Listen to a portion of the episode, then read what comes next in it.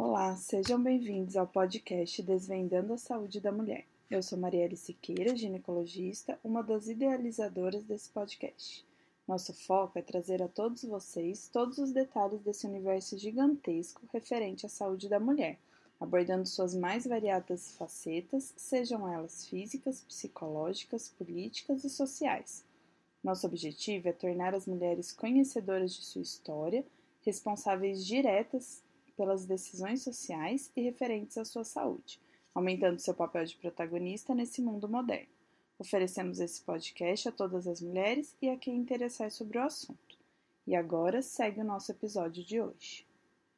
E o assunto que a gente vai abordar hoje é a dupla jornada de trabalho da mulher, a diferença de remuneração entre os sexos e, por fim, a síndrome de burnout, ou também chamada de síndrome do esgotamento profissional. É, vamos começar falando então um pouquinho sobre essa dupla jornada de trabalho, né? Que é bastante frequente, que a gente vê bastante hoje. É, tanto é importante que tem várias pesquisas sendo feitas e é, já feitas nesse, sobre esse assunto. Tem uma pesquisa do IPEA, que é o Instituto de Pesquisa Econômica Aplicada, de julho do ano passado, que mostrou que a participação das mulheres no mercado de trabalho entre abril e junho do ano passado foi de 46%. Isso considerando que pela pandemia teve uma queda desse número. Né? Então, muitas mulheres acabaram precisando sair do trabalho para cuidar dos filhos por conta da, da ausência de, de aulas.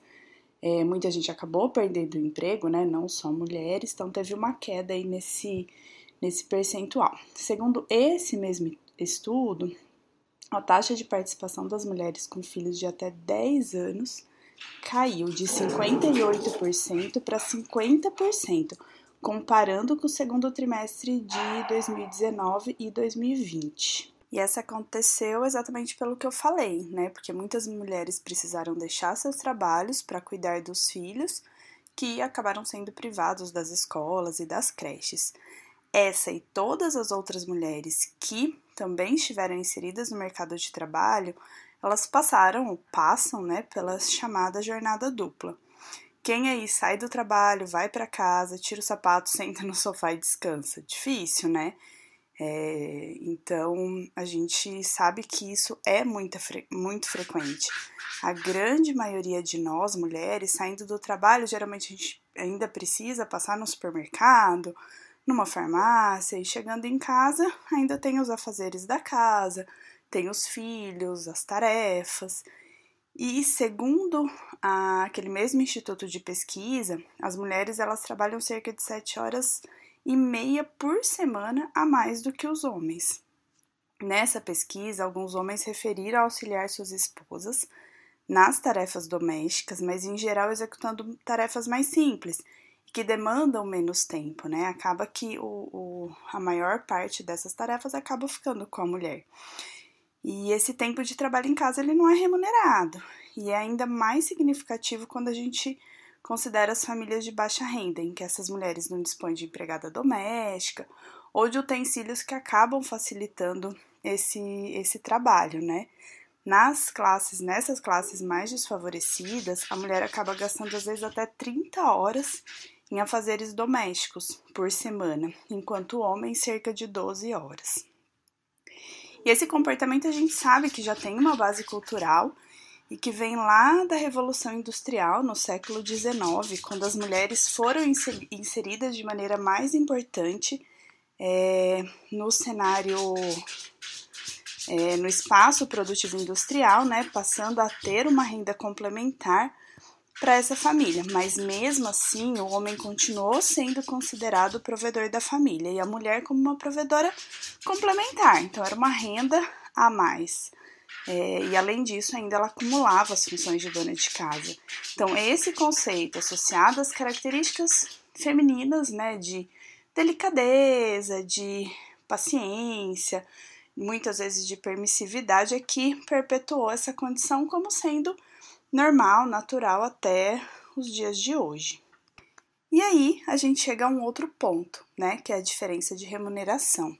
Vocês sabiam que tem um artigo tanto na Constituição Federal e um outro na CLT, né, que é a Consolidação das Leis de Trabalho, que proíbe a diferença de salário, é, seja por sexo, por cor, por idade, por estado civil? E mesmo assim, esses artigos não são respeitados e é difícil fiscalizar, né? Falta fiscalização em relação a isso. Entre os anos de 2012 e 2018, a diferença de salários entre os homens e as mulheres caiu, teve uma queda importante de 61 para 44%. Mas em 2019, essa diferença voltou a aumentar um pouquinho, chegando em 47%. Então, além desse aspecto sociocultural, né, que as pessoas em que as pessoas com mesma formação, ocupando o mesmo cargo, recebem salários diferentes, essa diferença se deve muitas vezes ao fato de grande parte da, das profissões predominantemente femininas serem menos é, valorizadas mesmo, com remunerações mais baixas do que naquelas em que os homens são maiorias. Então, não necessariamente que é, mulheres e homens ocupando um mesmo cargo recebem salários diferentes.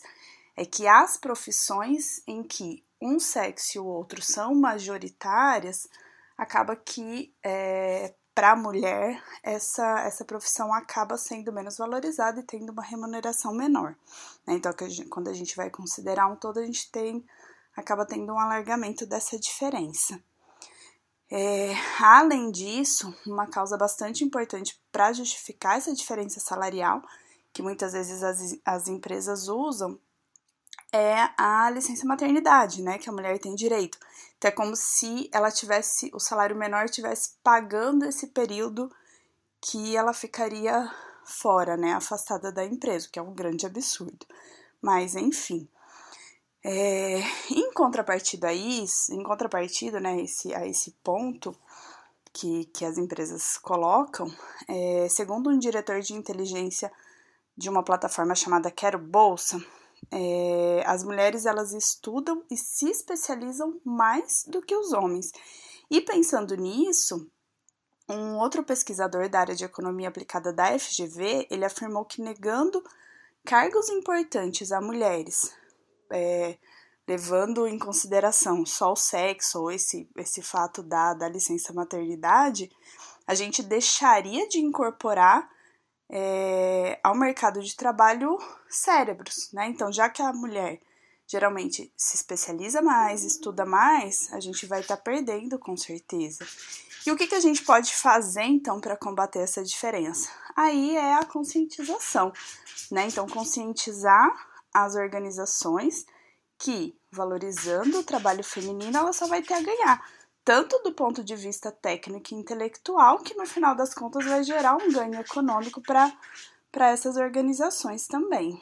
E aí, diante de tudo isso, a gente chega a mais um problema que é bastante frequente na sociedade moderna, que é o esgotamento profissional, né? Que, que o nome né, da síndrome é síndrome de burnout, que é um diagnóstico médico que está sendo feito cada vez mais, está sendo cada vez mais comum em mulheres. E essa síndrome ela é um distúrbio emocional que é causada pelo excesso de trabalho e as cobranças que esse trabalho traz para a pessoa. Os sintomas dessa síndrome aparecem tanto no âmbito emocional quanto no, na questão física. De acordo com o Ministério da Saúde, os sintomas mais comumente é, apresentados por essas é, mulheres, e não que não atinja o homem também, tá, gente? Mas ela é muito mais frequente em mulheres. Então, sintomas mais comuns são cansaço excessivo, tanto físico como mental, dores de cabeça frequente, alterações de apetite, então mulheres ou que desenvolvem uma compulsão alimentar ou que acabam é, não querendo comer nunca nada, é, a insônia, a dificuldade de concentração, aquele sentimento sempre de fracasso, de insegurança, de incompetência, é, alterações repentinas de humor, a mulher se isola, tá sempre cansada, e aí vem os sintomas físicos também, né? Que eu já falei a dor de cabeça, mas a pressão alta, dores musculares, problemas gastrointestinais, alterações de é, frequência cardíaca. Então, e isso a gente vê muito no consultório, principalmente a gente que é ginecologista, né, que trabalha muito com esse público, a gente vê muita mulher com esse tipo de queixa e às vezes ela tenta atribuir alguma doença física. E aí, quando você começa a questionar em relação né, à vida social, ao trabalho, você vai vendo de onde está vindo tudo aquilo, né? É, então é, é, bastante comum. Você aí que está escutando já sentiu algum desses sintomas? Se encaixa em algum lugar? Com certeza um outro, acho que todo mundo já sentiu, né? Isso é, é comum. Mas aí até que ponto esse sintoma está sendo persistente ou já foi persistente? É, até que ponto ele está prejudicando suas atividades diárias, trazendo prejuízo para suas relações afetivas? É, então não é só, ai, tô muito cansada, tô tendo dor de cabeça, tô com burnout. Também não é assim, né? Então a persistência desses sintomas é importante a gente é, valorizar, mas também não achar que qualquer coisa, ah, não, é só porque eu tô cansada, né? Então valorizar esses sintomas, a frequência com que eles estão aparecendo, falar isso para o profissional de saúde que está é, te atendendo pode ajudar num diagnóstico mais precoce e dessa forma instituir uma, um tratamento adequado. Então, assim, se você perceber algum desses sintomas, um conjunto desses sintomas, é, e que eles são muito frequentes, muito persistentes, estão te atrapalhando, procure um especialista. Os profissionais que são mais indicados para esse tipo de é, de diagnóstico são os psiquiatras e os psicólogos. O tratamento também é feito com esses profissionais e pode ser feito à base tanto de psicoterapia, associado ou não ao uso de medicamentos ansiolíticos ou antidepressivos. E atividades é, como atividade física, atividade de lazer com a sua família, com amigos próximos, exercícios de relaxamento, é, meditação, né, como meditação, yogas, tem, tem papel importante nessa terapia também. É, então é importante a gente estar tá atento a esses sinais que o nosso corpo mostra pra gente e a gente nunca negligenciá-los, né? A, outro ponto importante, prestar atenção no que as pessoas próximas de nós estão falando, porque às vezes essas pessoas de fora percebem mais esse tipo de coisa do que a gente mesmo né? Então, prestar atenção nisso e acender uma luzinha ali, né? Se algum desses sintomas começar a aparecer e ficarem persistentes e procurar ajuda, isso é super importante. O não tratamento desse tipo de síndrome pode levar a uma depressão grave e que vai ter uma, uma, um manejo mais difícil, com uma resposta mais difícil. Então, o que a gente queria passar nesse podcast de hoje é a conscientização em relação ao trabalho da mulher, a valorização do trabalho da mulher e que a gente não negligencie o que o nosso corpo está mostrando pra gente. Né? Então, por mais que a gente ache que a gente é forte, porque a gente acha mesmo, por mais que a gente ache que dê conta de tudo e que ah, a gente está cansado, mas a gente passa por cima e que isso vai ser fácil, a gente ainda tem limite. Então, prestar bastante atenção nisso e procurar ajuda quando a gente achar que é necessário. Tá bom? Então, esse era o recado que eu queria passar para vocês hoje. Se vocês tiverem alguma dúvida sobre o tema é, ou tiverem novas sugestões, mandem para gente por, pela, por aqui mesmo ou através do, do meu Instagram, arroba DRA Marielle Siqueira. Tá bom? Então, semana que vem a gente volta com mais um assunto aí para vocês. Um beijo!